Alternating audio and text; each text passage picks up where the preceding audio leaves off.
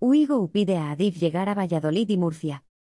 La capacidad se adjudicaría para el horario de servicio 2023-2024 y estrenaría la competencia en líneas fuera del contrato de paquete de surcos.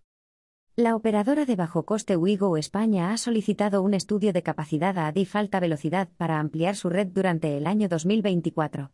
El objetivo es llegar a Segovia, Valladolid, Elche y Murcia, que se convertirían en los primeros destinos en tener competencia fuera del contrato marco de paquetes de surcos. Según ha confirmado el operador a Trenvista, el plan es prestar un servicio Valladolid-Segovia-Madrid-Albacete-Alicante y otro Madrid-Elche-Murcia con frecuencias que dependerán en gran parte de la capacidad que conceda Adif. En el caso de seguir adelante con este plan, la capacidad quedaría asignada en el horario de servicio 2023-2024, que entra en vigor el 10 de diciembre de 2023.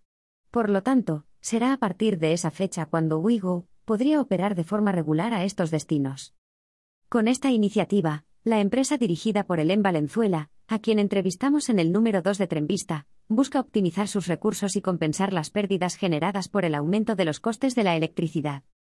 Y es que según sostienen sus portavoces, en estas líneas los cánones son más económicos, por lo que gracias a su política de precios bajos, se puede dar mayor rentabilidad a la operación.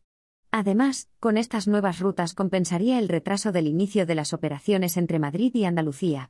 Un aplazamiento causado por el desarrollo del STM que compatibiliza el LZB de la línea con los equipos ETCS embarcados. No obstante, más allá de la capacidad, ADIF deberá certificar que los trenes de la serie 108 cumplen con los estrictos requisitos de seguridad para cruzar el túnel de Guadarrama.